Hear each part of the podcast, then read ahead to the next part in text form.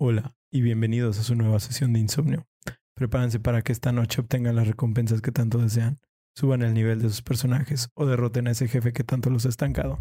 Mi nombre es Oscar alias el Remenent y me acompaña nuevamente en la mesa aquí mis queridos amigos, el distraidísimo Stara y nuestro queridísimo amigo sin apodo aún, Paquito Paquiao. Hola, hola. Hola, hola. Quédense para llenar sus horas de desvelo o simplemente ser su ruido blanco mientras van de mundo en mundo salvando dragones y no de los que solamente tienen cuatro extremidades, ya que esos son wyvernos o wyverns.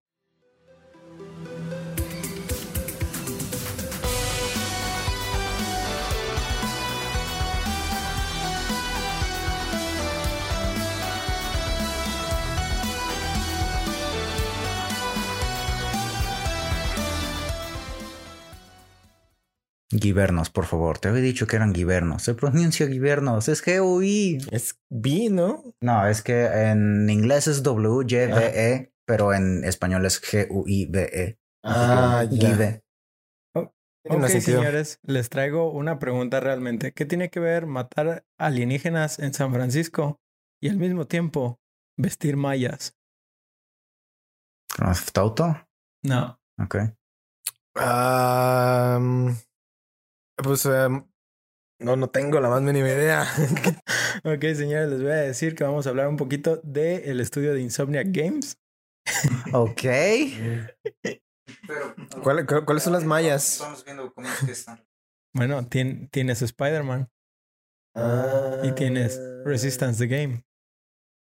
Señores, les falta un poco más de cultura aquí dentro de esta mesa. Sí sé que son... Ay, pero decirlo así no tiene... Ok. Continúa, por favor. Ahora ya de cuenta que eso no pasó. Ok, pues era el año de 1977, año en que se fundó Apple Computer, salió Star Wars y Elvis dio su último concierto. Se lanzó el Atari 2600. Un Ted Price de 9 años recibía dicha consola como regalo y después de un corto tiempo tomaría la decisión de querer trabajar en la industria de videojuegos. Ted Price Chan. Tiene nueve años. 17 años después, Ted Price cumpliría su propósito fundando Insomnia Games el 28 de febrero de 1994. Qué bonito año, chica la madre. Ajá. De hecho, Este, cuando originalmente se creó, no fue este Insomniac Games. Eh, empezó con el nombre de Extreme Software sin, bueno, o sea, Eh, Extreme sin la E, ¿verdad? Sin la E al principio. Vamos, 90. Este, la cual fue fundada que por tenías que escribir así porque si no te cobraban más caracteres en el mensaje. Pues yo ¿Por diría, eh, pues no, pues es- pienso que eso es más bien por cosa de la época de que, ah, güey, es que se ve chido. Porque es extremo. Es para chavos. Pues es como los X-Men, güey. Son Ah, extremos, güey. No, es por el presu- profesor. son transvestis, son X-Men. Es como la canción esta Skater Boy. Ándale. Es una mamada así. Pero bueno, la empresa fue fundada por él y el hijo de una amiga de su mamá, ¿sí? Un programador de nombre Alex Hastings, el cual pronto también jalaría a su hermano, a Brian Hastings, al proyecto. Nepotismo. Nepotismo. Oye, siempre. La realidad es que, por ejemplo, este Ted Price, Price, Price Ted Price, eh, estaba trabajando con uno de sus tíos. Eh, Nepotismo y siempre. Sí, pero a él no le gustaba esta idea, él siempre tuvo la idea de programar para videojuegos. Ah, Y llegó un momento donde, donde dijo, ¿sabes qué? A la verga, I quit. Fuck it Screw you out". guys, I'm going home. Voy a seguir mis sueños. Es, es exacto. Voy a ser maestro Pokémon. Voy a ser. ¡Ey! ¿Estás burlando de mí? No. Y pues eh, así fue como decidió crear esta compañía, pero su mamá, que estaba hablando con una de sus amigas, este, escuchó que su amiga decía que su hija era, su hijo era un programador muy hábil. Entonces, pues fue así como de que le pidió el teléfono y pues hicieron amistad chida y Ligaron. A huevo, las mamás haciendo que ligaras. Amor nerd. Es la mejor cosa. Cuando tu Sí. mamá te consigue ligue. ¿Qué? No ligue. Una vez, ah, cuando me cambié de casa, pues no salía con mis amigos. eh, no salía, pues no conocía a nadie. Y llegó una señora y tocó en mi casa y, oigan, oiga señora, sus hijos hijo. no quieren salir a jugar con los míos. Ay, le mamo. Y Y así así de se hizo una no. amistad de años. Ah, cosita. Entre las señoras, ¿verdad? Porque tú. Yo no salí. Yo Bueno, uno de los problemas, de, de los primeros problemas que tuvo Extreme Software este, con, con su creación fue que ya existía una compañía ya utilizando el nombre Extreme. Así Pues que sí. le- el- la clásica de Disney o de Nintendo, eh, un cese y desista. y pues tuvieron que empezar a buscar en otros nombres. Entre los títulos en los que pensaron fue Ragnarok Software, Oh, Black Sun Software, Ice Nine, Black Hole Sun. Deep shit. ok, Moon Turtle y Resistance Inc. Moon Moon. Lo cual Resistance Inc. me, me suena a vibras de, De, que por eso le Blizzard. pusieron. Ya es que Blizzard también utilizaron el nombre de Chaos en varias cosas. Sí, sí, sí. Pues por ahí puede ser. sí, sí. ¿Cómo dijiste el anterior? ¿Moon Turtle? Es Moon Turtle, sí. ¿Parece este chido? Sí, a mí también me gusta, pero realmente la decisión de Insomniac Games fue porque el equipo ya había dedicado muchos trasnochados. Ah, ya. Como, como nuestro, nuestro nombre. También. es- Ah, de, de hecho, eh, Ándale. una, una historia curiosa sobre eso. Una historia curiosa sobre eso. Cuando, Te digo, el Remenet se la copió, ¿verdad?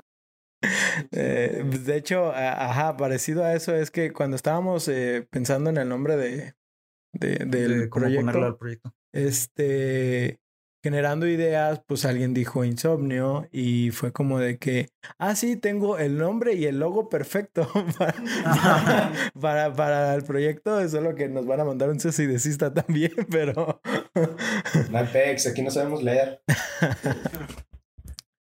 Pero bueno, pues poco después de haber sido fundado, el equipo de Insomniac Games comenzó a trabajar en su primer título, tomando como inspiración un shooter que revolucionó la industria, Doom. Doom. Sí, y yo ya he hablado como Doom es de mis amores, así de la creme de la creme. Ok. Este, el, el título para este juego era Disruptor. Este, y fue, bueno, no estaba planeado directamente para la 3DO de Panasonic, pero terminó este, siendo para esa. Este, ¿Lo sacaron en la 3DO? Sí salió en la 3DO de Panasonic. Pero esto fue porque querían desarrollarlo para la PlayStation 1, pero el costeo de, El de- del kit de development era muy caro. Y te Literal. desarrolla. Ajá, literal. Corrígeme si me equivoco, pero eso es el, el primer Doom, ¿no? Que se veía como en cuadritos y que no se veían las paredes. ¿El 3DO? ¿O es otro? Mm, No, 3DO es una consola de Panasonic Ajá. que salió un poquito antes del PlayStation.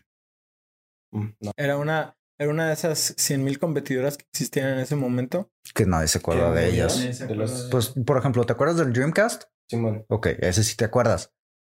El Dreamcast, Pero el Dreamcast pero ya después, eh, generaciones posteriores ya no sacaron consolas nuevas. Es lo mismo que pasó, por ejemplo, con el 3DO.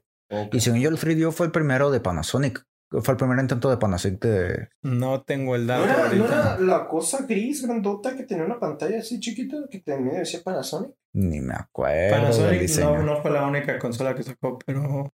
Ok, ok. Pero sí. Sí, habían más handhelds. Bueno, Ya, ya. dispositivos portátiles.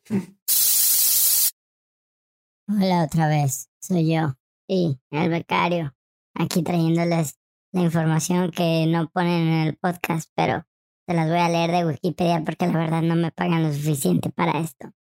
El 3DO Interactive Multiplayer, a menudo llamado 3DO, es una consola de videojuegos doméstica desarrollada por The 3DO Company, concebida por el emprendedor y fundador de Electronic Arts, Trip Hawkins.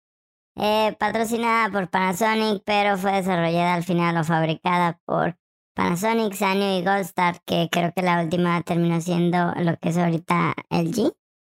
Ah, pero pues esa es la información de la consola. Salió aproximadamente el 4 de octubre de 1993 y tuvo un total de 2 millones de unidades vendidas. Gracias por su atención y me retiro de momento. Este, pues como les digo, no tenían el, el costeo para mantener un kit de desarrollo para PlayStation 1. Entonces se enfocaron en el 3DO, que era mucho más barato. Sí, pues sí. Este, entonces, ah, tras un mes de desarrollo lograron un demo, el cual Órale. lo mandaron así como a un montón de desarrolladores. Este, y este, este demo llegó a, a un productor ejecutivo de Universal, este, el cual quedó pues completamente impresionado. Este, como se dice, este ejecutivo fue Mark Cerny, Cerny, perdón. Y él, al ver que en solo un mes habían logrado este, este demo tan, tan interesante para, para él al menos, este, les ofreció un trato de apoyarlos con la condición de obtener otros tres títulos adicionales de su parte. Sí, esa, ese fue como el contrato. Y eh, pu- pues de ¿qué? Creo que hacia, creo que, creo ¿verdad? que sé así dónde va esto. Ok. Este, pues no, ¿cómo se dice? A pesar de que los apoyaron, eh, de todos modos el juego salió en el 3DO, pero no, no, No pegó. no pegó. Y pues el parte del apoyo que estaba mostrando este Cerny, pues les dio kits de desarrollo para PlayStation para poder sacar el juego directamente en, en la consola. Este, sí, Pues eh, di- dinero. eh. Dinero, sí, claro, claro. el juego salió en noviembre de 1996. Sí, Dos años después de, la funda, de fundar el estudio. Sí, de hecho. Que no está es- mal, o sea, de que para hacer tu primer juego es una chinga y aventártelo en dos años. De hecho, el juego estaba muy bueno. Fue a- aclamado por, por varios, ¿cómo se dice? Por, por la crítica en general, pero no tuvo buenas ventas. Yo lo que, este, preparando para el podcast, lo que vi fue que, de hecho, uno de los productores ejecutivos de id Software, que son los desarrolladores de Doom precisamente, este, dijo que, que era un muy buen producto. O sea, no, no se quejó ni nada porque pues, pues simplemente en esa época pe- pegaron, lo, pegaron los productos como Doom de estilo shooter y pues habían varios estudios haciendo algo parecido. Y debido a eso, este, él vio este juego y dice, es que este sí está chido. Este, este es un buen juego. Pues sí, o sea, realmente, a pesar de que tuvo varias críticas buenas, pues al final, este, no. Críticas buenas. No, pues sí, hay críticas buenas y críticas malas. Escucha raro. Es correcto, pero se escucha raro. Este, pues la verdad es que les bajó la moral a los de Insomnia. Sí. Pero, este, ¿cómo se dice? Es, eh, todavía tenían el contrato con Universal, tenían que sacar otros tres juegos, pero lo único que pensaron es que tal vez no deberían de sacar un, ¿cómo se dice? Una secuela Disruptor. Sí, pues sí, no pegó. Eh, para esto voy a dar un poco más de contexto sobre la demografía de ese entonces de los videojugadores. Estaba la PlayStation y el Nintendo 64 compitiendo directamente.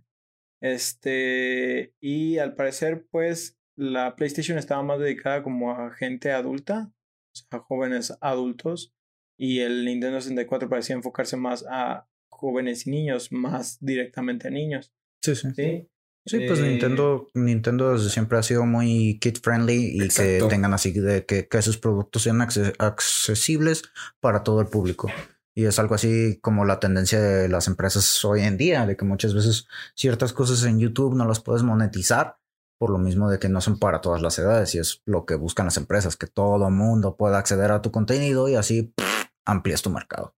Así es, eh, precisamente viendo todo este, esta demografía, eh, Universal pensó que sería buena idea tratar de agarrar un poco de ese pastel y una de las cosas en las que pensaron fue en generar un juego para esa clase de, de, de- de demografía otra vez, ¿no?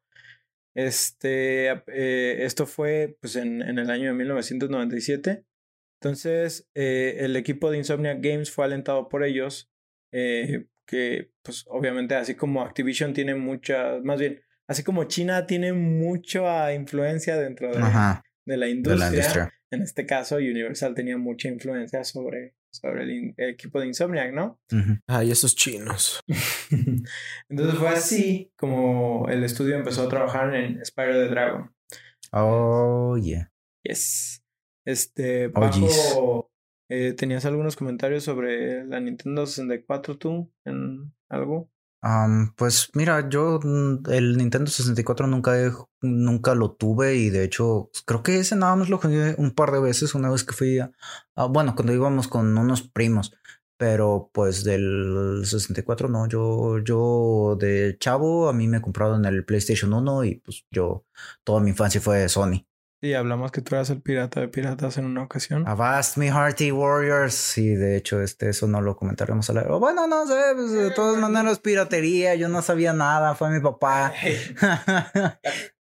Fueron los padres. es Sí, lo que sí, les sí. culpo. Pues básicamente nosotros íbamos al tianguis y este me compraban así, el, me compraron, no sé, una vez este cuatro discos y ah, pues chido. Y mi papá de, sabes, tengo un, tengo discos que puedes, que podemos usar para sacar copia de esos juegos. Y así de, y eso como para qué o qué. Pues si te quedas con los juegos, los intercambiamos y sale más barato. O sea, que a fin de cuentas termina saliendo más caro por lo mismo de los discos, pero es de, güey, te quedas tus 300 mil pinches juegos conforme. Sí. Y así, no sé, co- como cada dos, tres semanas, este, iba al tianguis y compraba nuevos y cuchín, crecía la colección. Mi ventaja era que mi jefa, pues como era maestra, este, guardaba todos sus documentos importantes, este, pues antes los guardaban en los de tres y cuartos, ¿se acuerdan? Ujú, Pero pues se fue eso y pues ahora tuvo que guardar toda su información de sus escuelas en CDs. Y ujú. ella siempre compraba pilas, güey, de CDs. Y pues yo llegué ahí. Levantar un disco menos. A huevo. Ostara, tú sí tuviste un Nintendo 64, ¿no? sí, yo sí. Y Pues digo que fue la primera consola que yo tuve así como tal. El primer juego, bueno, ¿se acuerdan que lo gané en una subasta? Mm. Venía con Mario Tennis y con Super Smash Bros. Uah, Este. Not bad at all. no, no estuvo Nada mal, nada mal. Pero pues nada más éramos yo y mi hermano partiéndonos en nuestra madre en Super Smash por horas. ¿Qué más querías? Estaba muy chido. Pero llegué- sentía que él se enfadaba a veces de la chinga. Con tal, este, era muy buena consola, la neta, de- para los 6, 7 años que la tuve, no me falló. Creo que nunca. Eh, el único malo, pues eran los casetzotes que si no jalaban tenías que darles una, un oral ahí, pero todo bien. Cosa que realmente no, no debiste haber hecho, pero... Eh, cosa, que, eh, cosa que ya de adulto te dicen, no debiste No haber debiste haber hecho. Ay, pues, era un morro. Compré piratería, perdón. Pero bueno, pues, pues ahora sí vamos hablando un poquito más. Eh, Craig Steed, uno de los artistas del estudio, propuso que la temática del juego girara en torno a dragones. ¿sí? Eh, en las palabras de Craig Steed, y cito, siempre he amado a los dragones. Para mí ellos son la mejor criatura, la combinación de un T-Rex con alas que además respira fuego. En serio tienes todo lo mejor de todo en un dragón. Pues sí, Yo le la agregaría neta, armas. sí. Las garritas. Las garritas, unas manos más largas. Para los conceptos de Spyro trajeron al artista Charles Zambilas. Sam, Zambilas es, es difícil de pronunciar. Z-A-M-B-I-L-A-S. Z-E-M-B-I-L-L-A-S. ¿Sí? Pues lo pronunciaban como Zambilas, pero bueno, está bien. Él fue el que ayudó a hacer los diseños directamente de Naughty Dog, de Crash Bandicoot. Órale. Mm, sí, tiene cierto parecido. Pues sí, y tiene sentido que trabajando directamente para Sony y para Universal te- tuvieran un montón de, de recursos. Este, al principio la idea de, de- del juego era un dragón grande, pero res- eso resultó problemas para animar, lo cual recurrieron a buscar un diseño más pequeño y que se acercara más a las au- audiencias jóvenes, eh, para las cuales tenían como ciertas palabras específicas. Entre ellas estaba tierno, travieso, malcriado o brati e impredecible, ¿no? Este, lo cual llevó al concepto del Spyro que actualmente conocemos. Que no tiene ninguna de esas palabras. Ah, yo puedo decir que sí. O, o sea, en, al, al menos estamos hablando del concepto del diseño. O sea, Spyro se ve como. Yo creí que del, o sea, yo me refería al título. O sea, que en el título tuviera una de esas palabras para que Ah, la no, gente no, se no, pudiera. no, que la, o sea, características del personaje Ah, De para el diseño. Este, Alex Hastings, por su parte, tra- ya trabajaba en un nuevo motor, el cual tenía como objetivo que los, eh, los juegos tuvieran como una vista más panorámica, vamos a decir, eh, los mundos se vieran más abiertos. Este, y pues eh, ayudó a una de las mecánicas que más se acuerda Paco, que es la de que Spyro pudiera planear en el aire. Sí, sí, de hecho es, es de lo que más me acuerdo yo en ese juego, o sea, porque por ejemplo, este juego y Crash Bandicoot para mí son juegos que son de cierta manera muy parecidos en el estilo de plataforma, pero a la vez yo prefiero Spyro por el hecho de que es como más, los mapas son más abiertos, tienes más libertad de movimiento, porque muchas veces en Crash Bandicoot de repente lo sientes como un poco de side scroller. Y eso a mí, eh, ok, está bien, pero yo prefiero que tengas más espacio para maniobrar. O sea, es- eso te da, te da la oportunidad de generar más retos tanto para el, ah, bueno, es más, es más retador tanto para el retador como para el que lo juega. Sí, pues le metes otra dimensión. Ajá. Al meterle otra dimensión a un juego, ya pues la estás agregando un infinito. Es un mundo de probabilidades. Digo, ¿qué? ok, voy a aprovechar a la nota de, de mi editor aquí que dice pausa para los comentarios de los monos, así que... Ah, Sí, por favor, dejemos usar la palabra monos. Literal, estoy rodeado de tontos. Pero bueno, voy a aprovechar esta pausa este, para decirles que al principio no se llamaba Spyro. El Mm. juego iba a ir por el nombre de Pete el dragón. Pero justo en ese mismo momento, este, Disney acababa de sacar una película precisamente que se llamaba de un dragón, que se llamaba Pete. Sí. Entonces, aplica otra vez la de César y Entonces. La neta no, porque ellos se dieron cuenta antes, o sea, pero pues era, era la misma situación. Este, Se las ¿Cuál iban a dragón? aplicar. ¿Cuál de dragón? Es una de live action que sale un dragón animado, ¿no? No, es, es un dragón gordo. eh, es muy parecido a los dragones que de hecho se ven en Spyro originalmente como los conceptos. Pero este, pues sí, dijeron, no, sabes que no queremos que nos involucren en. Y era una película. Era una película, sí, animada, realmente. Eh, la animación hace, me, me hace mucha, o digo, es Disney, pues, Sí. pero me sí es lo- recuerda mucho a lo que es este, los dragones de Merlín. Ajá. Sí, Esa es la que pensaba. Pues es, pues es live action y le ponen un dragón dibujado. Bueno, En CGI. No, ni siquiera es CGI, No, ¿o sí. Dibujado. Sí, dibujado. Completamente. ok. Este, y el origen de Spyro realmente era de color verde, pero debido a que pues había mucho pasto y era el mismo color verde, eh, no contrastaba, así que buscando un color que contrastara bien y le quedara al personaje, se optó por el color morado. Sí, porque, o sea, si tú lo, si, si es un, una diferencia de tonos muy ligera, entonces ni siquiera lo vas a registrar. Y luego, o sea, eso es antes que no, una cosa que antes no se tenía mucho en cuenta, pero imagínate para alguien que, que tiene eh, ceguera a, es- a esos colores, Sí. no manches, o sea, no, no lo vas a estar viendo a ese güey en tonos de gris, no vas a poder distinguir qué chingados. No, y de hecho ahorita pues lo ves como algo no estándar porque no todos los juegos lo incluyen, pero si te fijas ya tenemos estos modos de adaptabilidad de que si tienes un problema con ciertos colores para visualizarlos, ya los puedes activar. En ese entonces no había. En 2005, Sí, es lo que 2010 te para digo. acá empezaron a Pues ponerle eso. Sí, bueno, no, ahorita que mm, analizando lo que dije, que en tonos de gris, no, no es que lo vean en tonos de gris. no.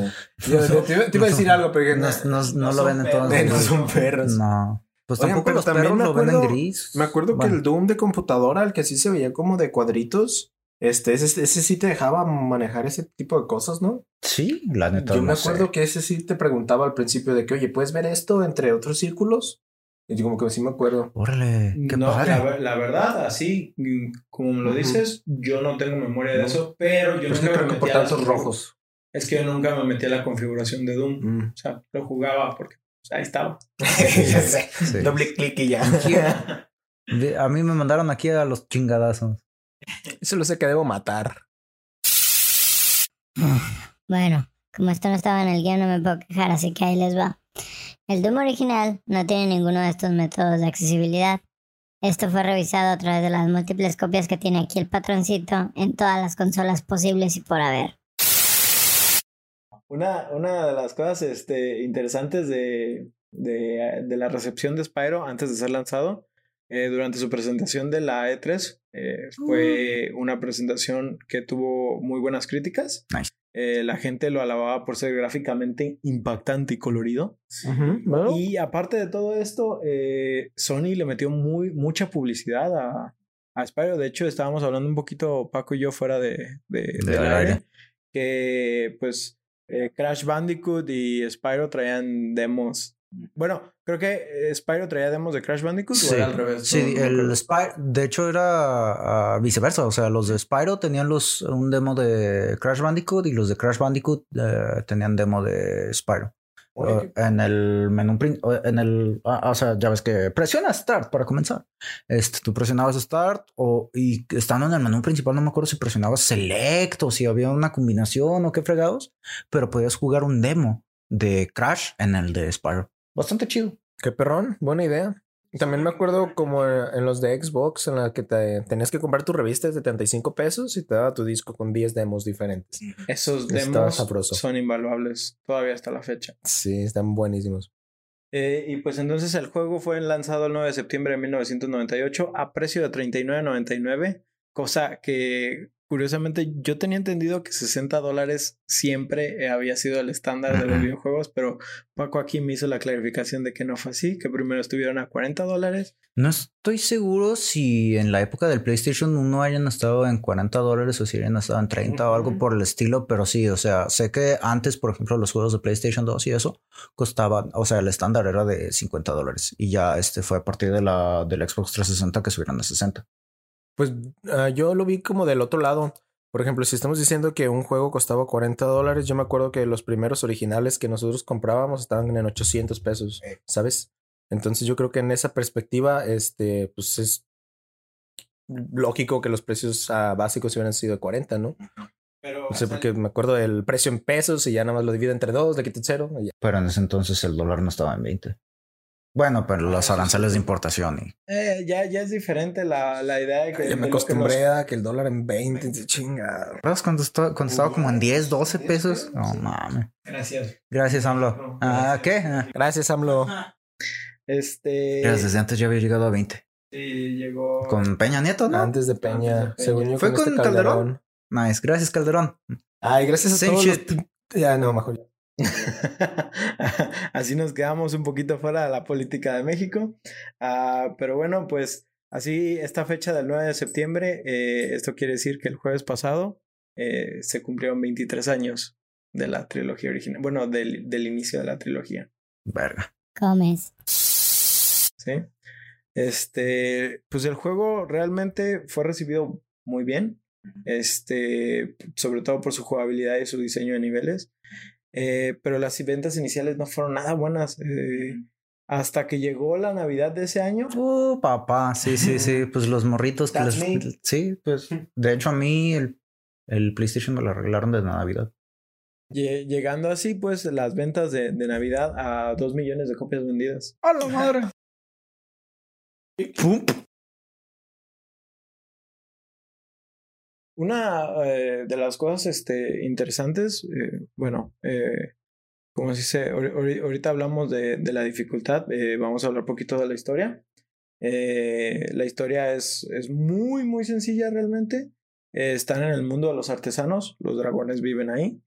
Y llega un, este, un enemigo llamado Gnastic Nork, ¿sí? Con, con G, pero la G es, es silente. Ajá. Silente. Y realmente les lanza como una especie de maldición, que no es otra cosa más que un rayo. eh, y Spyro logra evitarlo, ¿no? Todos los dragones terminan convirtiéndose en una especie de jade, de Estatuas de Jade. de, de piedra de jade. Y es la misión de Spyro de despertar a todos los dragones para así después enfrentar a, a Nasty. Nork, ¿no?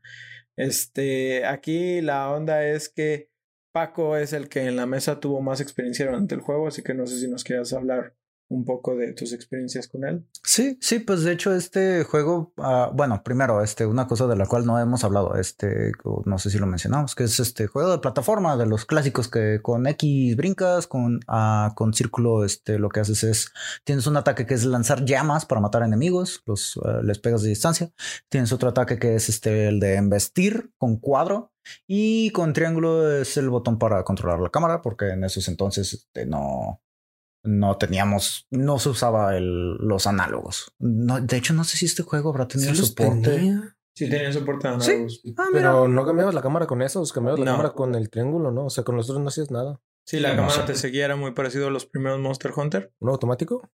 La cámara te seguía y creo que podías enfocarla como al centro. con- Sí, sí, podrías entrarlo. Es clásico. Este, y también si mantenías triángulo, este podías voltear alrededor. Sí, con- tenías free view, ¿no? Ajá, sí. Y bueno, este sí es un juego de plataformas que yo lo que me acuerdo, este, como decíamos, es lo de planear. De eh, me acuerdo también los niveles, o sea, son niveles abiertos, pero que de cierta manera, o sea, sí tienen un ciclo. Sí, pues, este, tienes una manera de explorarlo que, que es intuitiva. Te van guiando las mismas gemas por el nivel. Y pues a fin de cuentas, esto, este juego sigue siendo de cierta manera un collectathon porque una de las partes es coleccionar este, las, dependiendo del nivel que es, es 200, 300, 400 gemas. Vas abriendo cofre, bueno, vas eh, destruyendo cofres para agarrar las gemas, vas liberando a tus ah, amigos dragones que están distribuidos por los niveles. Digamos, son unos dos, tres dragones por nivel. cada dragón tiene un diseño diferente de los de, de el original, el del 90 y ¿qué dijimos? ¿7? Ah, 98. 98. El, el original del 98, los diseños eh, son bastante parecidos, pero pues también tengamos en cuenta que en ese entonces tenías que hacer que tu juego cupiera en 700 megas. Aproximadamente, la, de hecho, la, la tasa de, polígono, de polígonos, una vez se hizo la comparación de que creo que en el trasero de tu Vic había casi toda la tasa de polígonos de todos los juegos de PlayStation 1. Tubi de Nier Automata, la cuenta de polígonos total de su trasero es de más de 3000 polígonos, lo que en realidad la referencia hace gestión de el juego completo de Ocarina of Time. Güey, a huevo. Es que necesito, esos son no muchos polígonos trasero, bro. necesitan. Se necesitan muchos polígonos para dar detalle a esa arte. En fin, este sí, sí, pues este juego, este, al está como siempre, siempre estamos limitados a la tecnología actual. Y sin embargo, o sea, este es un juego que, como lo, como lo decías tú, o sea, fue no revolucionó, pero sí fue aclamado por sus gráficos. Y, o sea, eso es una de las cosas que también a mí, ah, yo de chavito, o sea, lo ves ahorita, eh, lo buscas cómo se veía, no se ve para nada mal. O sea, está, está muy bien hecho. Es el estilo artístico mantiene, ah, mantiene relevancia y hace que no, que no se vea fea aún después de, ¿cuánto dijimos? 23 años. Este, Ostara, ¿tú tienes alguna experiencia con el juego? Eh, ¿Lo experimentaste en su momento o lo jugaste recientemente? Ah, pues cuando salió, mm, yo nunca era de jugar de esos cuando salieran. O sea, yo creo que también fue como hasta la Navidad que lo, que Sí, lo sí, jugué. o sea, no, no te pregunto si, si, más bien es si lo jugaste más o menos en épocas de ese entonces. Sí, sí, completamente. Pues incluso el, el hecho de pues, tener un, eh, un control de cámara ya era bastante revolucionario.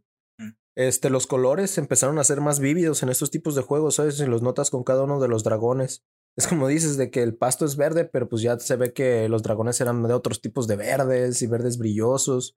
Este, realmente sí estaba muy, muy, muy novedoso. Pero algo que se me sigue haciendo bien curado de estos juegos antiguos es que el suelo no existe. Que el suelo es nube, ¿no?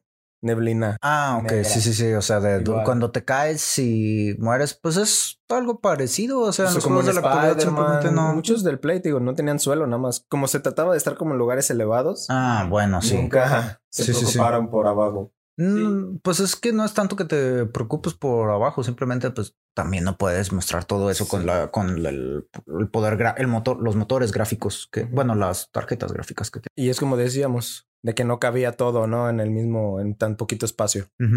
Pues precisamente tomando eso como referencia para hablarles, este, de las ideas que se tenía a la hora de desarrollar el juego, eh, una era hacer que los enemigos reaccionaran a Spyro para hacer el juego más dinámico.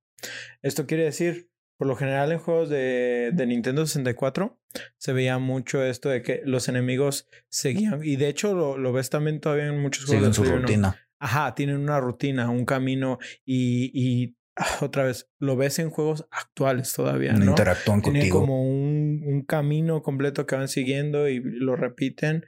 Entonces, una de las ideas que quisieron implementar para que todo se sintiera vivo es que los enemigos eh, reaccionaran dependiendo de lo que Spyro hace. Si Spyro corre hacia ellos, se asustan, este, tratan de evitar el fuego o corren alrededor de él, se Sí. le acercan, Sí, eh, sí. et- etcétera, etcétera, ¿no? Este. Sí, me acuerdo muy bien de eso porque sí, o sea, yo recuerdo que recuerdo cómo iban reaccionando los enemigos y o sea, habían unos que eran más cobardes que otros y cosas por el estilo. O sea, son detallitos que tú dices, ay, ¿eso qué? Pero sí, le dan, le dan vida y es algo que pues tú como tú lo, lo das por, ah, lo das por bueno. Es de, ah, pues es algo que pues va a estar en todos los juegos, ¿no? Pero Pero luego ves Cyberpunk 2077. los ves las tipos y te Ah, quedas, sí. ah, no manches, no. Est- Sí, est- güey, qué estos juegos estaban mucho mejor. ah. Sí, este, de hecho, pues eh, fue, fue parte de, de la idea principal de, de- en la creación del juego. Otra fue que el juego no se sintiera claustrofóbico. Había muchos juegos como Banjo Kazooie que te metían como en muchas zonas eh, limitantes. Por ejemplo, les digo que había un, un Nintendo 64 de- directamente en los cuarteles de, de Insomniac Games. Y una de las cosas que más les gustaba hacer era correr alrededor del mapa en Super Mario, no, en Mario 64. Mario 64. Este, entonces dijeron, queremos que nuestro juego sea así de divertido de explorar. Entonces por eso hicieron estas mecánicas de correr con los cuernos de frente y explorar todo el mapa. Y es por eso que se siente tan divertido explorar el juego de Spyro, porque está creado con esa mecánica. Sí, sí, sí, sí. De hecho, eso, es algo que te sirve mucho así como para explorar el mapa. O sea, ya una vez que ya jugas, bueno, te sirve las primeras veces para atacar enemigos, te sirve para hacer ciertos brincos que no puedes hacer si nada más estás caminando a la velocidad normal del personaje. O sea, es- está diseñado el juego para que ciertos lugares necesites correr, brincar. Pero aparte, o sea, tiene la función de que hace explorar el, el mapa más chido. Es, es, si, es, si va, entre más frenético sea, más divertido es. Sí. Eh, el juego fue planeado con seis mundos total, totales, con diferentes niveles cada uno. Ah, ok, seis mundos base con. Sí, sí. Ah, ya, ya, ya, me quedo. Te, te asustaste. No, no, que no eran más. Para esto, eh, una de las cosas que decía Ostara de la, ¿cómo se dice? Como los colores que eran muy brillantes y cosas, eh, se, se planeó que cada mundo tuviera eh, paletas de colores diferentes y una de las ideas era hacer que todos los monstruos y Spyro contrastaran completamente con estas paletas de colores. ¿También los enemigos? Oh, sí, efectivamente, los enemigos, todo está planeado para que contraste con la paleta, para que se vea vivo realmente. Pues, de hecho, si lo piensas, creo que no hay nada que sea, por ejemplo, morado o con naranja. O sea, algo que asimile a Spyro. ¿Sabes? Spyro creo que es el único que tiene ese tipo de colores en todo el juego. Sí. Y pues una de las cosas que más se criticó sobre el juego fue que se pensaba que el juego era como muy infantil en su dificultad. Este, sí estaba planeado para una demografía, pero los de Insomniac no, no sentían esto como una crítica buena porque a pesar de que decían que querían un juego para todos, este, sentían que la dificultad del juego se adaptaba realmente tanto a jóvenes como, como a, a, a- a adultos. Este, pero pues así fue la, como se dice, la crítica. Pero una de las cosas curiosas es que después empezaron a recibir cartas de abuelitas. Sí. Eh, las cartas de las abuelitas literal decían. Esa es una buena historia. literal eran cosas como. Pues eh, le robé el juego a mi nieto, porque la verdad mi nieto no lo disfrutaba tanto como yo. y a ellos les encantó esto, ¿no? Las doñas. Esa es, esa es la onda. Abuelitas nunca cambian. Sí, ¿cómo se dicen? Em, amas de casa, ¿no? Completamente que vienen al morro a jugar y perder. Y la jefa de, ay, estás bien tonto, niño. A ver, préstamelo.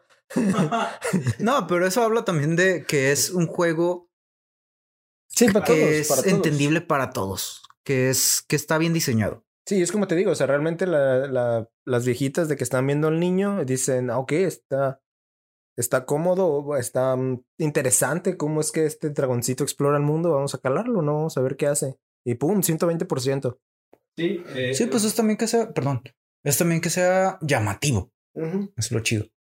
El juego al final de su ciclo de ventas, eh, no me estoy refiriendo a sus ventas totales, me refiero a para cuando ya se decidió hacer una secuela, fueron 5 millones totales de unidades vendidas. Sí, lo cual sí es un gran número para cifras de ese entonces. Muy respetable. Muy bueno. Sería bueno comparar así, ¿no? Otros ah, juegos como de ese año que hayan tenido cuántas cifras para decir, ah, mira, vendió más que esto y así. Pero en 5 millones estamos hablando de... Si todo Guadalajara completo hubiera comprado un juego. Ahorita le, le hago una petición a mi, a mi achichincle. Por favor, ahí te encargas de ponernos el dato de, de otros juegos que tengan ciertas unidades de millones vendidas.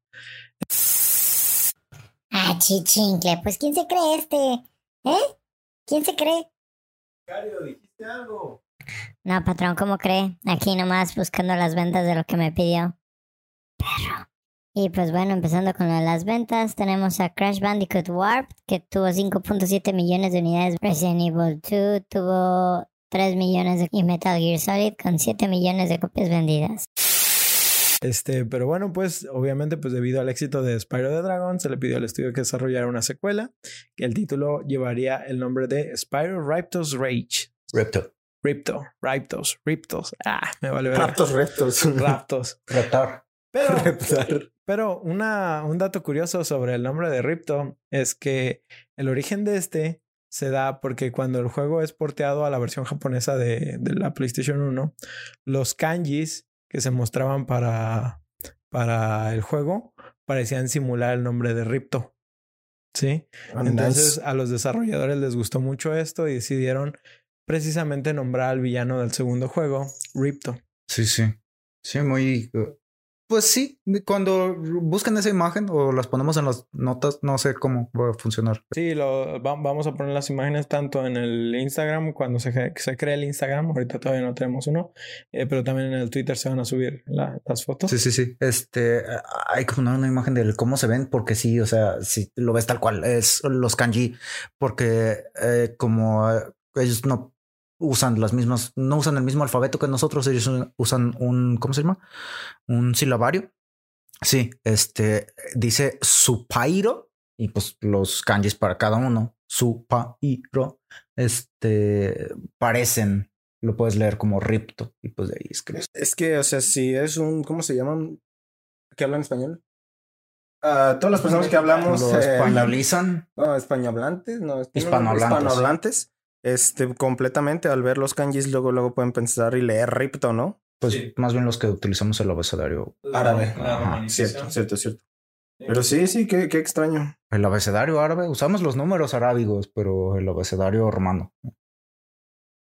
Ya pues.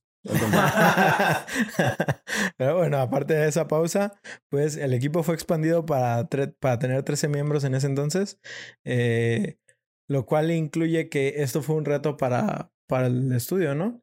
Eh, se necesitaban más ideas para revolucionar la franquicia y la, el- la ventana de tiempo era muy corta, porque tenían que sacar este juego en un año, más o menos.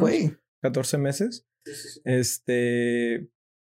Los integrantes de Insomniac Games diseñaron una historia un poco más madura y cinemáticas más avanzadas para este juego. Eh, y se le agregaron unas cuantas cosas. Se le aplicó una mecánica de puertas, eh, las cuales se activaban una vez que matabas a todos los enemigos del nivel. Ah, sí. Eh, también tenían algunas cosas como. Sí, tenías. tenía más colectathon, pero no era como un colectathon molesto. Y aparte se le incluyeron otros poderes temporales a Spyro. Eh, se le agregaban este, el vuelo, se le agregaba un poder que le permitía brincar más alto, eh, piel de fuego y el aliento de superflamas, que suena muy cabrón, pero realmente era nomás como una bola de fuego, pero sí hacía más daño. Estaba, bueno. estaba chido. Eh, yo les contaba atrás, fuera de, de- del aire, que yo jugué el, el segundo juego con, con la Game Shark. Entonces, pues yo siempre tenía el aliento de superfuego. Y... Nena. Sí, sí. No, no supiste disfrutar lo hermoso que era cuando lo tenías. Bueno, más bien no, no, no lo saboreaste como lo saboreaba uno el corto tiempo que. Pues sí lo saboreé, güey. Lo saboreé siendo un dios súper poderoso. Sí, sí, pero o sea, eso de la, esos poderes te los daban precisamente cuando activabas, bueno, lo que decías de que activabas la compuerta cuando ya este, matabas a todos los enemigos. A- los, habían enemigos, según yo, las, acti- las ibas activando con almas. Este, cada enemigo tenía un valor asignado de almas, de que este vale una, este vale dos, este vale tres. Y de hecho, por eso creo que este juego tuvo problemas. No recuerdo, creo que fue en Alemania que tomabas las almas de los enemigos. Y eso es de güey, qué pedo, eso no está bien. Este, este es un juego para niños, que no hay. Pero bueno, Dark, este, Dark Souls, ¿no? Para sí, niños. Dark Souls para niños. Eran los mismos animales, alemanes que tienen en las historias de los hermanos Grimm, pero que, que, que calla, pero, pero, pero no es para niños eso. Sí, sí, Eso es son. un cuento. Pero bueno, este aquí el rollo es que pones al niño a colec- colectar las almas. Eso pienso que es el problema. Total. Este, cuando llegabas a cierta cantidad de almas en las puertas, este, digamos 12, 15 y en realidad eran unos 20 enemigos en el nivel, es que se activaban y tú puedes agarrar durante cierta cantidad de tiempo ese poder de que volar X cantidad de tiempo o, o escupir las, la bola de fuego Y no masiva. Puedes estilo. jugar los dos al mismo sí, y pues además de todos estos poderes, pues se le agregaron unos minijuegos Oh, sí. Eh, había uno de hockey sobre hielo, entre otras cosas, ¿no? Sí, como creo que también desde el primero había uno de que podía, hab- había un nivel que era volar, así de que tenías activado el poder de vuelo y tienes que pasar unos aros y destruir a ciertos enemigos y te iban dando más tiempo conforme. Eso es es de esos de carrera contra el tiempo, de que empiezas con 15 segundos y conforme vas pasando por los aros. Mm, te andas. Sí, de hecho, esos eran de los niveles favoritos de uno de los creadores. Este. Depende. ¿Cómo, ¿Qué opinan ustedes? Yo nunca he sido muy fan de juegos de volar. eh, porque muchos voltean las, los controles. Es, es que tú lo dices viniendo de un Nintendo 64 que el mejor juego de vuelo que tenían era Superman 64, pero No, estaba el de. mm, El de Star Wars. En el que agarrabas al X-Wing y todo eso. Ese estaba buenísimo, pero te- como te digo, todos invertían los controles. Y ahí me ves estrellándome contra el suelo. De hecho, es gracias a eso que yo toda la vida, eh, bueno, toda la vida había manejado el, el eje Y en la cámara invertido. gracias a Ace Combat. Y este, toda la vida la gente me ha criticado por eso. Sin embargo, llegó Mafia 2 en la PC y lo jugué y no podía invertirle la cámara. Y Uh, gracias a ese juego tuve que aprender a jugar con. Así como se trepea la gente. Como la gente normal. Ajá, como la gente normal, jódete. Este. Tuve que aprender a usarlo así y ahora ya puedo jugar con el control normal. Así que más bien ahora lo hago así para que cuando vaya a casa de alguien y que, ah, eh, una vida y una vida. Ok, pues después de esa tangente de la cámara tan interesante, Paco, por favor, explícanos un poquito más sobre la historia de Spyro 2 Riptos Rage. Sí, este, pues aquí comenzamos el juego con eh, tres personajes que son Hunter, Eleanora y el profesor, que literalmente es nada más el profesor. Y ellos pues están viviendo en un mundo que está siendo dominado por un gran tirano que se llama eh, Ripto, que es un enano con una capa épica. Este, que eh, Es un Warlock. es un Warlock, sí, básicamente. Es un um, mago con Warlock, chingue su madre, brujo, sí. Y bueno, estos tres personajes, eh, bueno, el profesor elabora unas esferas mágicas verdes que sirven para eh, traer, para transportar cosas y crea unos portales que le van a servir para traer a este mundo a un dragón para que nos ayude a vencer a Ripto. Y pues es lo que pasa, que este, ellos evocan a Spyro, a su mundo, para este, que pelee contra Ripto. Y es así como funciona, eh, se crea la dinámica del juego, que es ir de mundo en mundo, ir pasando diferentes portales para explorar los, ah, los diferentes niveles, para ir agarrando esos pequeños orbes eh, verdes que te permiten ir abriendo otros, otras partes de el, eh, la base, el mundo base, de donde vas eh, abriendo otros niveles y es así como vamos avanzando por el juego, co- coleccionando esos orbes verdes. O sea, ¿tú jugaste algo del juego? De... Sí, sí, sí. Eh, eh, pero pues del 1. Del 2, este sí no, no tengo casi ningún conocimiento. Este solo sé que mejoraron algunas ah, dinámicas, como lo que es. eh, ah, bueno, yo me acuerdo que leía sobre cómo incluso planear se sentía más cómodo, de cómo el mapa estaba mejor distribuido con los premios y todas esas cosas, pero jamás, jamás o sea, yo no lo jugué. Y otra cosa ahorita que eh, se me olvidó mencionar, de que ahora cuando entras a un mundo te presentan una cinemática que te dice cuál es el problema que la gente está teniendo en esa, los aldeanos, digamos, por así decirlo, los habitantes de ese mundo están teniendo ah, los problemas que están teniendo ahí. Este, que por ejemplo, no sé, en cierto lugar muy frío están teniendo problemas con un yeti o que en cierta tribu los están atacando otros monos y pues tú tienes que eh, vencerlos. O me acuerdo hay uno que tienen una tribu que se les activan las cabezas así como las de Tiki, las que son de madera y que tienen la cara así toda rara.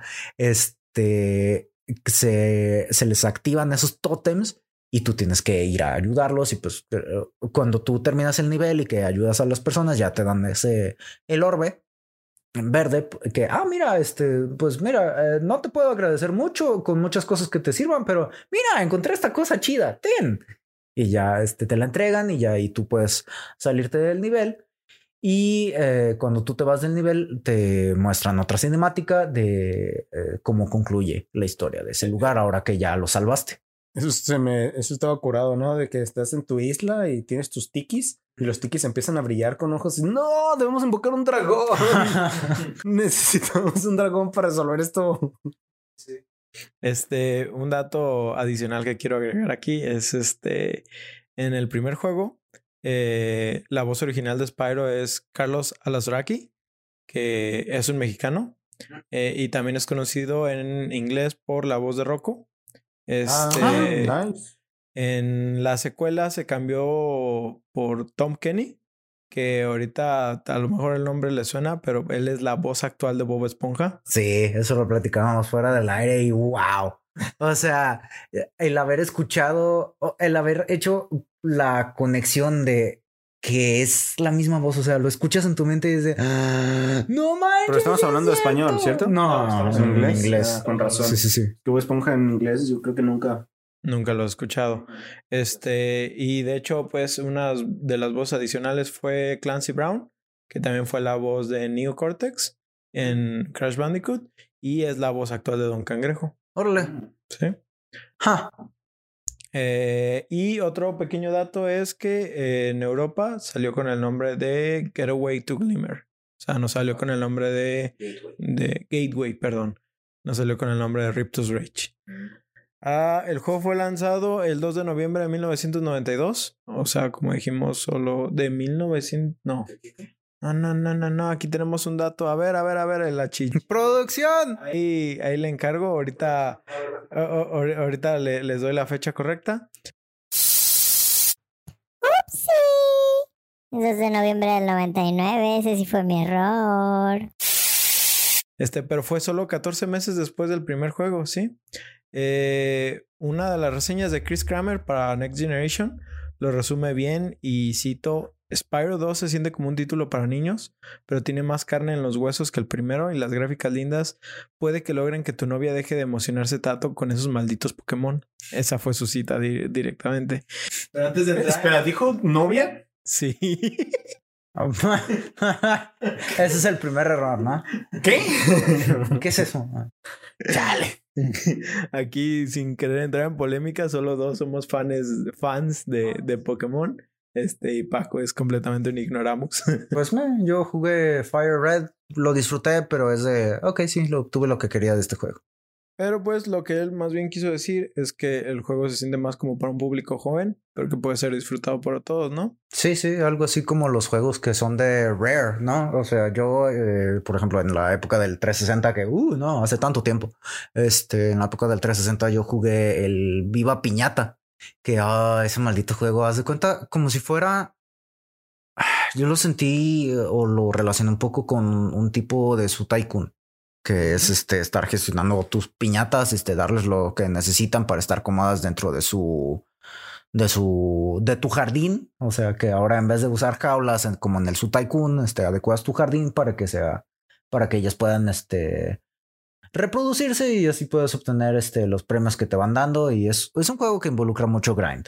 Y pues así es de que la estética y eso está hecha para, o sea, está el enfoque es para que le agrade a los niños, que sea llamativo para los niños, pero las mecánicas, las mecánicas, perdón, del juego son eh, muy chidas y cualquier persona las puede disfrutar. Como lo mencionábamos del primero, ¿no? De que las cartas que recibían de las, de las abuelitas que jugaban es, es el primero.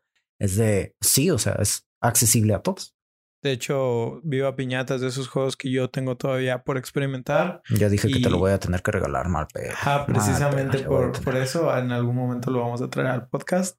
Eh, si hay algún fan de Viva Piñata por ahí, ahí Delicioso. déjenoslo saber. Si alguien dice que Viva Piñata es un mal juego, nunca jugó Viva Piñata. Es que es, es que ese juego para no, no, juego para niños. no, créeme que no. Bueno, pues eh, precisamente Spyro Riptos Rage fue un éxito completamente y obviamente así fue como fue con la primera entrega. Este eh, se les pidió de parte de Universal a Insomniac Games que desarrollaran ya la tercera entrega, la cual esta sería la última con el contrato de Universal, la cual fue Spyro Year of the Dragon. Este, para, que, para hacer que este juego tuviera más elementos que el anterior, el equipo le dio habilidades nuevas a Spyro.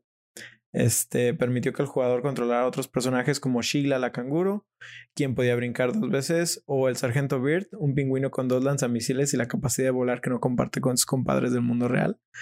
Eh, ¿Le vieron la capacidad de volar al pingüino? Sí, nomás aletea y va flotando. O sea, tú mantienes presionado el botón X y el güey empieza a aletear. Ah, O no me acuerdo si tenías que spamearlo. Había, había otro personaje que era, creo que el agente 9, que era un chango que disparaba misiles y le gustaba lanzar bombas. Mm. Había un Yeti. Había un Yeti. un Yeti que tenía un club gigante, un mazo de hielo y daba unos putazotes, ¿no? Este, el juego, pa- para que el juego fuera eh, eh, producido, eh, se necesitó incluir a más gente, lo cual convirtió que Insomniac se, se hiciera de un estudio de 25 integrantes. Órale. Estamos hablando que para el primer juego, no digo que fueran tres, pero solo se, sa- solo se tiene información de los creadores. Este, tal vez estamos hablando de que fueran Un equipo de mucho ocho. unas seis personas, ocho personas. Para el segundo juego fue cuando se incluyeron para tener 13 personas. Estamos hablando que el, último juego se necesitaron de al menos 20 integrantes, 25 como máximo. Sí, es que también el- los juegos vas viendo que van agregando cosas. Por ejemplo, este, como lo dices, de que los personajes, los nuevos personajes jugables. Yo lo que recuerdo de este, por ejemplo, es el. Ah, hay un nivel que tienes, don- hay niveles donde puedes usar una patineta. Puedes andar en patineta con el Spyro. Haz de cuenta como si fuera un tipo Tony Hawk, porque hasta hay una sección que te ponen de que para poder obtener un huevo, que es este en la eh, es el objetivo de este juego. Es el eh, en este, en vez de coleccionar los ah, orbes rojos, eh, coleccionas este huevos de dragón. En fin, eh, una de las misiones para obtener un huevo es eh, obtener cierta cantidad de puntos haciendo trucos en ese minijuego de la patineta. Y es ah, algo de lo, de lo más chido de este juego. De hecho, no solo eso, el, el juego tenía muchas influencias de otros juegos de PlayStation 1 que estaban en ese momento. Ese que mencionas de la patineta eran influencias de Tony Hawk Pro Skater. Había otro de boxeo que no me acuerdo el nombre que hacía referencia. Fight Night. No, Fight Night fue después. Ah, ay, ay, ay. Bueno, y así como ese, había otros títulos. Pues, o sea, realmente eran juegos que apreciaba Insomniac dentro de la PlayStation 1 y pues los utilizaron de referencia para crear eh, estos minijuegos dentro de la saga. Sí, sí. De hecho, ahorita que mencionas lo del boxeo, creo que esos minijuegos los jugabas con el Yeti, ¿no? Sí. Lo, por eso comprabas al, comprabas al Yeti con Moneybag. De hecho, todos los personajes los, los desbloqueabas comprándolos con gemas. O sea, los comprabas al Moneybags. Sí, que, que en este juego se vuelve como un antagonista, ¿no? Parte del antagonismo. Parte de esos 25 integrantes, eh, hubo eh, unos cambios directos al, al gameplay. De hecho, en la creación de este juego eh, lograron encontrar la manera de ajustar la dificultad en el momento. A esto le llamaron ACT o Auto Challenge Tuning, que se traduce literal a ajustes de desafío automático.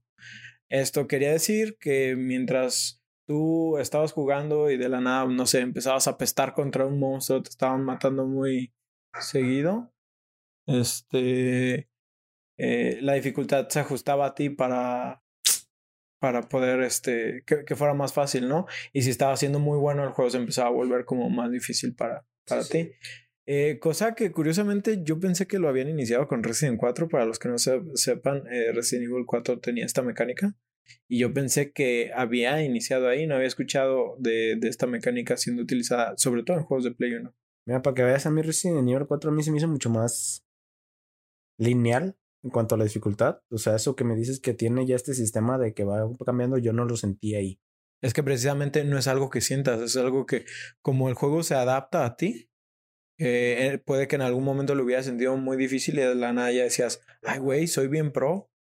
Sí, a- a- es, es precisamente por lo que se ajustó este, este sistema. Sí.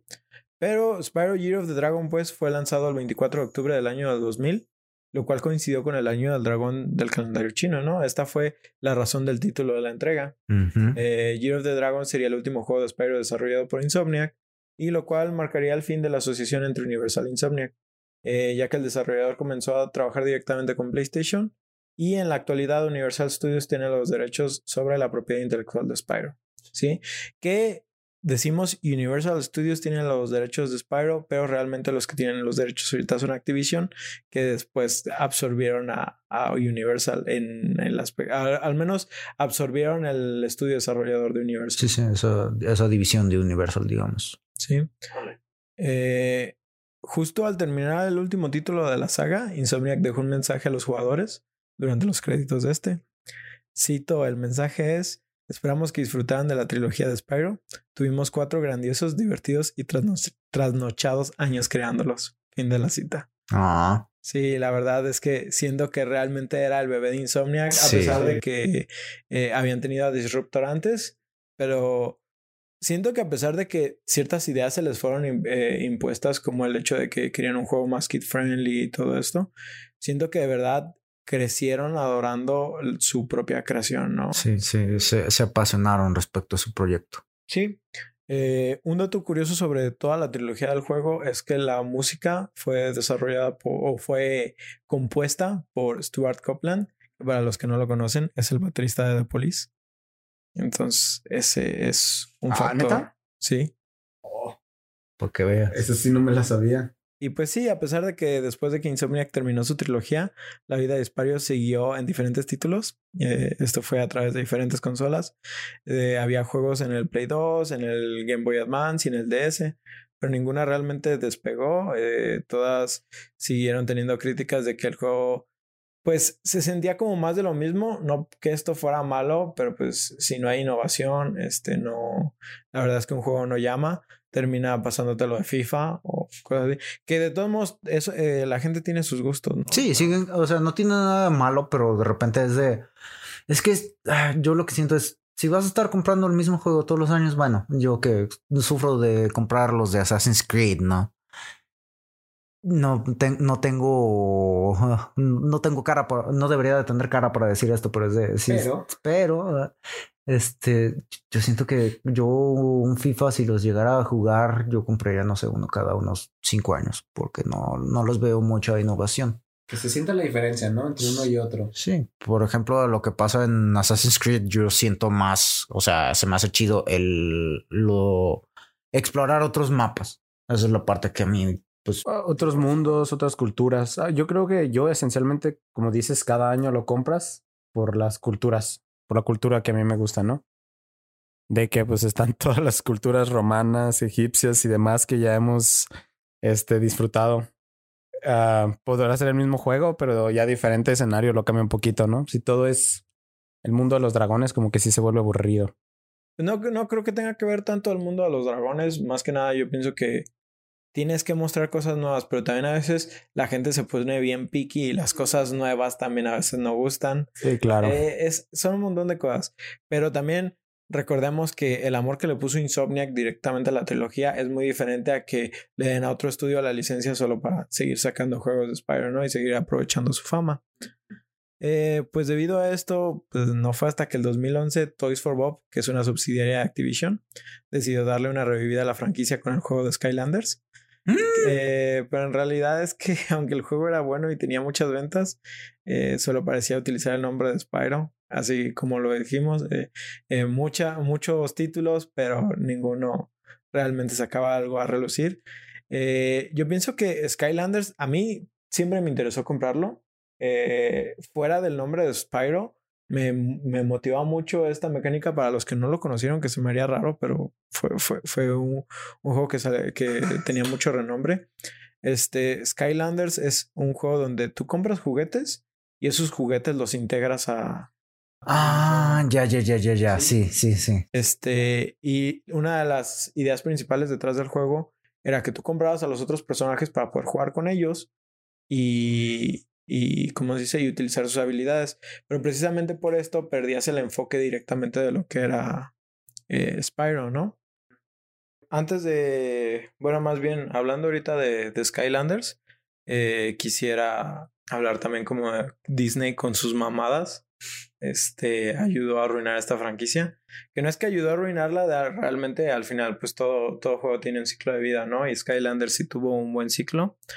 Pero Disney, viendo estas ganancias que tenía Skylanders, no dudó en sacar su propio título que fuera similar. Y no me acuerdo exactamente cómo se llamaba el juego de Disney, pero realmente era exactamente lo mismo. Disney Infinity creo que Esa era. Ah, ese. Sí, sí, sí, me acuerdo. Sí. Sí, que también era de comprar los monitos de Disney y ya los integrabas en el juego y la fregada. Sí, y, y obviamente, o sea, al final de cuentas, pues Disney es una franquicia enorme, ¿no? Tiene un montón de personajes a los cuales sacarle frutos. De hecho, estaba chistoso de que ya existían estas pendejadas de, de lo de los problemas que ha sufrido este ah, el capitán Jack Sparrow con sus situaciones legales y de todos modos Disney se estaba aprovechando todavía de, del capitán Jack, ¿no? Este y al final de cuentas, pues obviamente el éxito de Disney Infinity logró hacer que Skylanders no, triunf no triunfara ya en los siguientes años, que es una competencia enorme.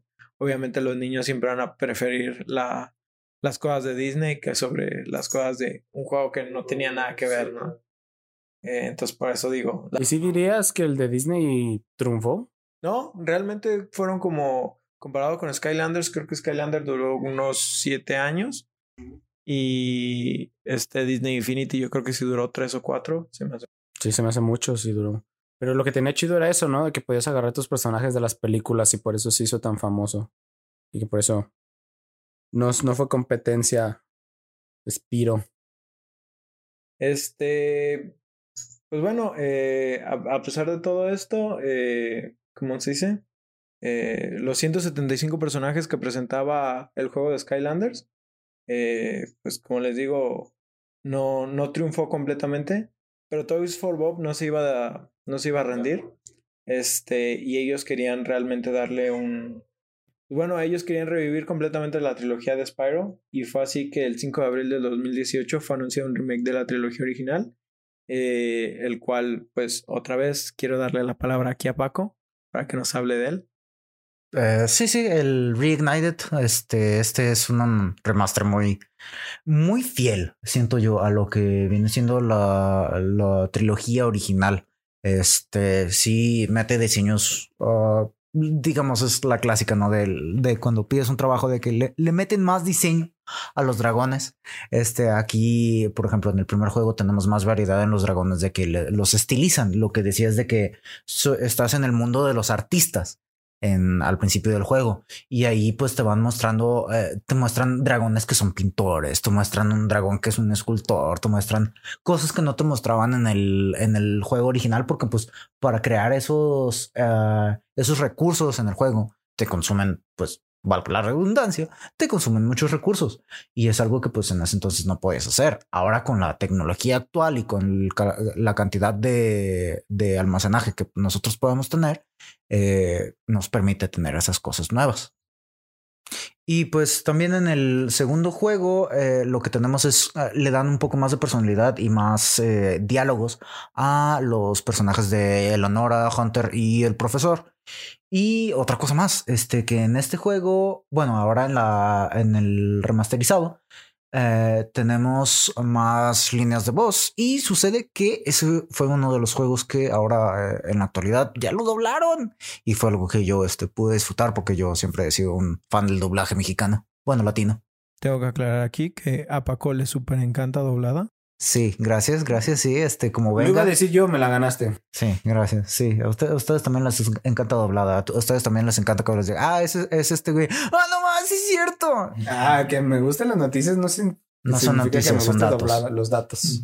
Los, los facts no Ajá. significa que me guste doblada. A mí You me like- gusta en su idioma original. So you like the facts. You- Right, uh, straight. Ah, Qué, internacio- qué internacionales me salieron, señores. Pero a ver, entonces nos explicabas que, que tuvo doblaje. Sí, tiene doblaje. Este, y bueno, este, el protagonista es doblado por, uh, por alguien que lamentablemente no, no voy a llamar porque pues ahora ya lo fundaron en el doblaje. Gracias a que hay ciertas acusaciones en, su contra, pero diré que es eh, una, una voz que conocemos, que es la que dobla a Spider-Man, a Tobey Maguire en la, en la franquicia de Sam Raimi. Dobla, dobla directamente a Joro Joro. También. Ajá, también es Joro Joro. Y, El JJ. Ajá. Y pues también en los dragones, este, escuchamos unos, creo que son como unos 6, 7 actores, porque pues no van a estar contratando a 150 actores para 150 dragones diferentes, pero pues naturalmente este van caracterizando la voz. Están voces como Hernán López, que es este, el que hace la voz de Justo Bolsa en, eh, ¿cómo se llama? En Coraje el perro cobarde. También es la voz de Marlin, el papá de Nemo, en Buscando a Nemo. ¿No es Marlin? Ah, Marlin, Marlin, es Marlin, ¿no? Acento en la I. No tengo la menor idea. Y pues diversas voces del estilo que son así de que una vez que ya lees de quién son es de, ah, mira, no es este, ay, sí, mi infancia. Y pues ah, ah, estás jugando un juego de tu infancia, escuchando voces que escuchaste en tu infancia. Y es, no sé, es, no- todo es nostálgico y es gracias a eso que yo les di mi dinero. Sí, eh, de hecho, o sea, eh, lo mencionamos hace, hace rato. eh, el juego de pilón se ve muy bien aún en la versión de Play 1. En la Reignited Trilogy, realmente yo veo videos y me enamoro. O sea, es, es, es muy bonito. Las, la- las paletas de colores siguen conservándose, pero ahora resalta cada vez más. Eh, los detalles que agregaron son increíbles. Eh, Así que pues, si tienen una chance realmente eh, búsquenlo. A veces está en oferta y creo que constantemente está en oferta, al menos en Steam lo logro ver eh, frecuentemente. Eh, pero bueno, pues antes de, de retirarnos, quería traer a la mesa unos cuantos facts de la nueva trilogía para cerrar con broche de oro. Y pues vamos a empezar con el primero. Eh, pues Toys for Bob, que son los nuevos desarrolladores de la Reignited, pidió la bendición directa de Insomniac. Sí. Ah, Pues ah, Fue- fue- respect. fueron con ellos, no tenían que hacerlo, ¿sí? Porque pues ellos, ellos tenían la licencia, pero no tenían que hacerlo y aún así fueron y aparte les pidieron feedback, ¿sí? Eh, a los cuales ellos les dijeron algunas cosas como lo, el diseño de los ojos de Spyro, ¿sí? El cual tienen que verse al parecer un poco locos y no, la rola. no tenían ese diseño. Sí, es por ejemplo que aquí en, ah, en la trilogía original, bueno, cuando salieron para el PlayStation 1, tiene eh, prácticamente toda la expresión de Spyro se baja, se basa, perdón, en sus ojos y su boca. Y muchas veces hace ciertas contorsiona los ojos de manera curiosa. Ajá. Eh, hace unas muecas muy curiosas, pero con los puros ojos de que te muestra confusión, te muestra alegría, te muestra asombro, te muestra y no es que siga los movimientos naturales de un ojo. De repente es un triángulo, de repente es un cuadro, de repente es un círculo. Es está chido. Y pues eso de que le, ponga- le pongan esa atención, o sea, que ellos llamen la atención a esos detalles es de sí, es una característica del juego. Que, que se mantenga fiel lo que mencionaba hace rato, ¿no? Yo eso lo veo como buenos trucos de animación de la vieja escuela. Porque al igual que en las caricaturas, cuando querían hacer eso y no tenían mucho que- movimiento que hacer, pues solo eran esos, cambiar los ojos de hacer rombos, hacer cuadrados, hacer circulares y ya. Se va toda la expresión ahí. Este, bueno, el segundo fact, eh, y algo que debimos mencionar a- hace rato, eh, es la libélula, el pequeño Sparks que va co- acompañando a Spyro. Este sirve como para darnos la referencia de la vida que Spyro tiene. Esto quiere decir que si Spyro recibe un golpe, cambia de color dorado a color eh, eh, azul. Y si recibe un otro golpe, cambia a color verde.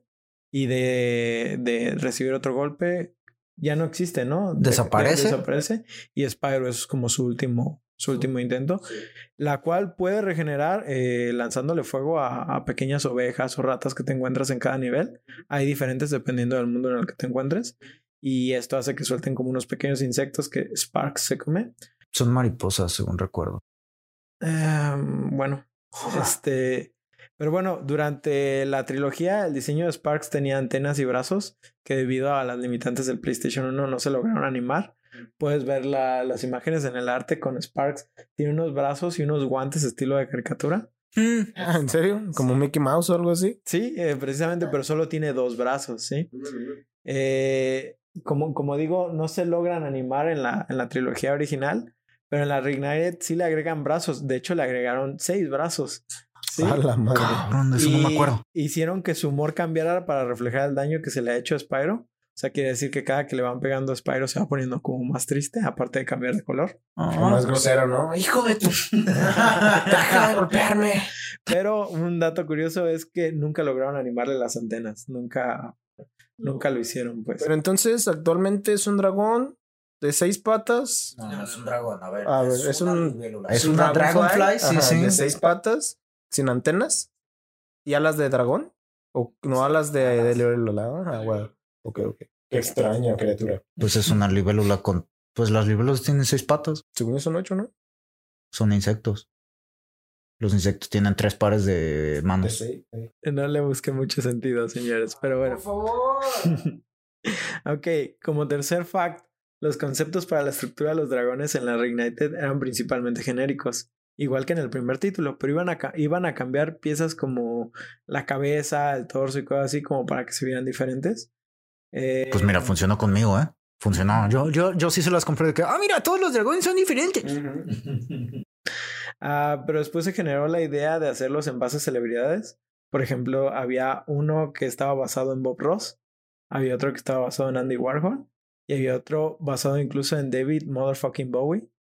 Ah, pero debido a problemas legales no pudieron ejercer estas ideas. Malditas cosas legales. triste. Sin embargo, varios de estos perks se quedaron en sus personalidades y los convirtieron en diseños completamente únicos para cada dragón. Sí, pues ahí tenemos los pequeños accidentes felices. Ok, este es uno de los más importantes, ¿sí? Ah, Ahí va la mamada, prepárense mentalmente. Estoy seguro de que va a ser una El punto mamada. número cuatro es que por un montón de razones el código original del juego no existe. Eh, esto generó que los desarrolladores tuvieran que ingeniar algo que le llamaron un Spiroscope. Esto consistía en una manera de emular el juego original en la Play 1. Mientras hacían esto, un programa específico se dedicaba a obtener los datos del código y así copiarlos en lo que ellos ya estaban trabajando.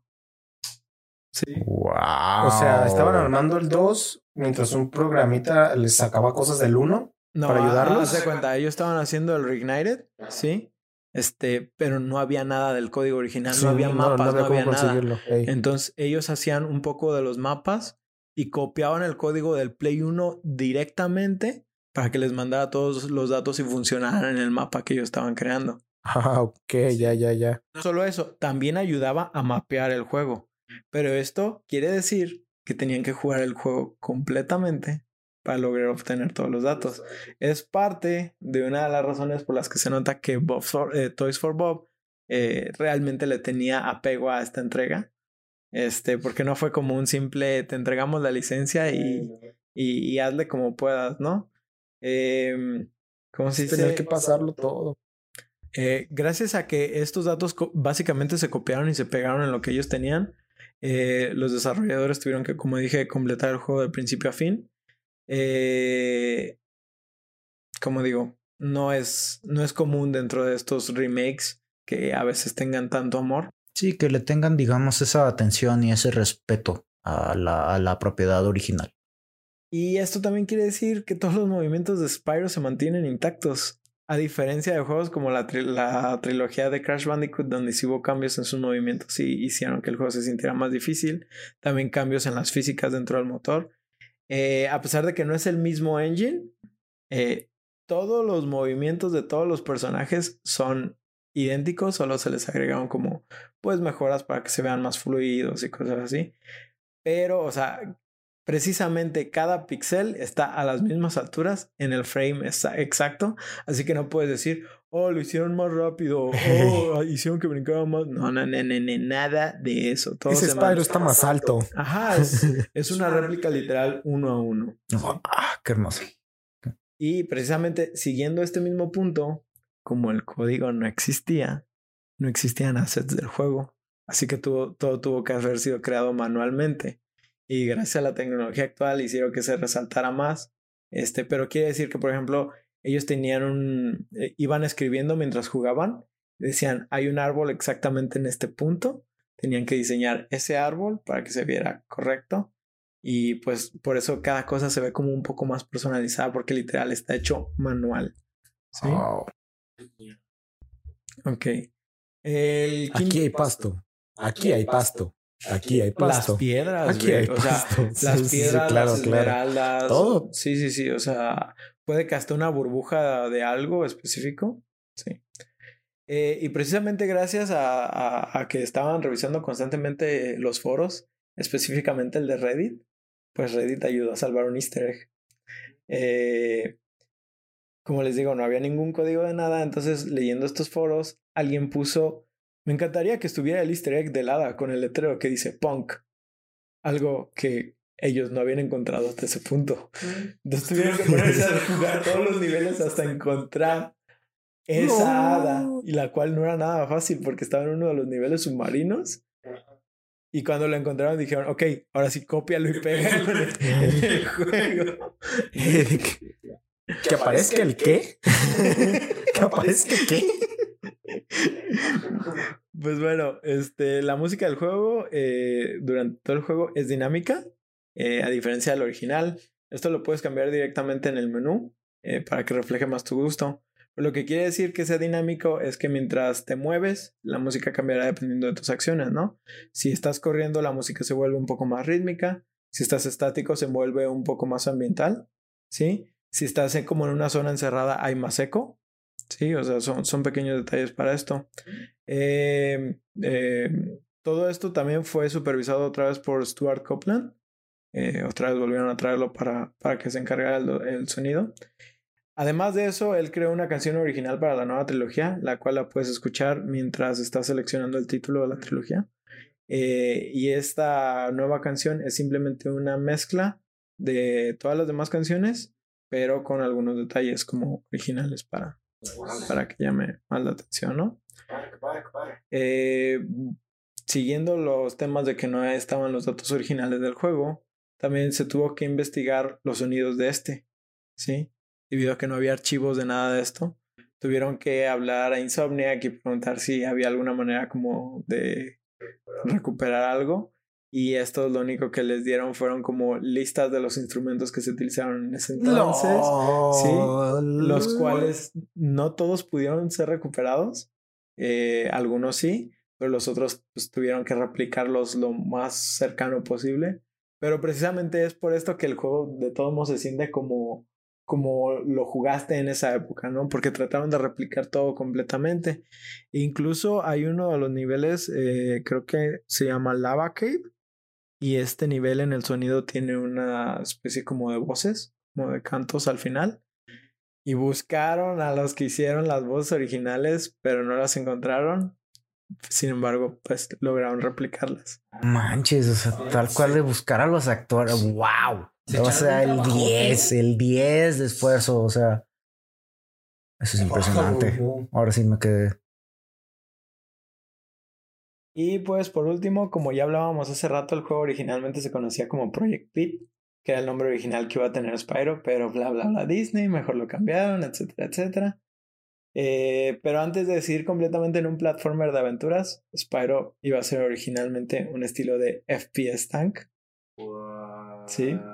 Eh, Spyro se movía en forma de tanque al estilo de Resident Evil y lanzaba bolas de fuego en primera persona eh, a sus enemigos mientras recolectaba joyas, siendo esto lo último que casi sobrevivió a esa idea. Y con esto pues concluyo los facts de Spyro.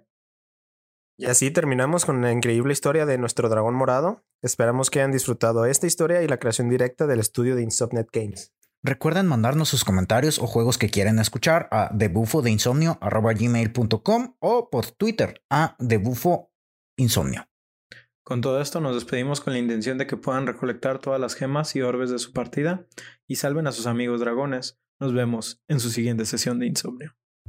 Y como decía el gran Tommy 11, levanten sus leches, papus.